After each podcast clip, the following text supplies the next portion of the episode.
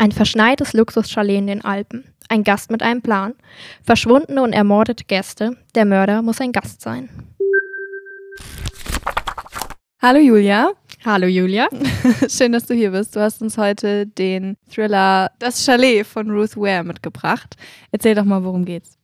Eine Mitarbeitertruppe des Social-Media-Unternehmens Snoop reist in die französischen Alpen, um dort interne Veränderungen zu klären und dort aber auch gleichzeitig ein bisschen zur Ruhe zu kommen. Aaron und ihr Kollege Danny begrüßen die Gäste herzlich im Chalet und merken jedoch direkt eine angespannte Stimmung und eine recht merkwürdige Gruppendynamik. Nach dem Begrüßungsempfang macht sich die neunköpfige Truppe und Aaron fertig, um auf die Piste zu gehen und den ersten Tag voll auszunutzen.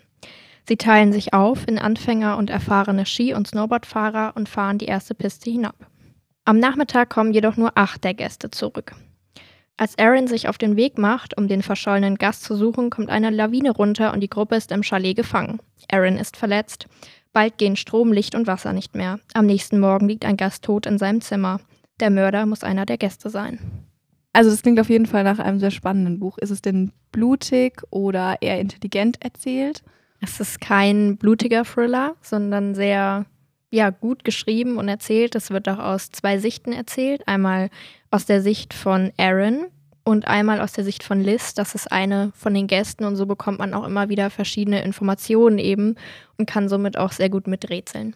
Und das heißt, das ist dann so eine typische Geschichte, wo immer weniger Leute da sind und dann am Ende nur noch wenige übrig bleiben? Das müsst ihr selber herausfinden. Ja, ich bin auf jeden Fall jetzt gespannt, wer am Ende der Mörder ist. Und wenn ihr auch neugierig geworden seid, dann ist das Chalet von Ruth Ware auf jeden Fall genau das Richtige für euch.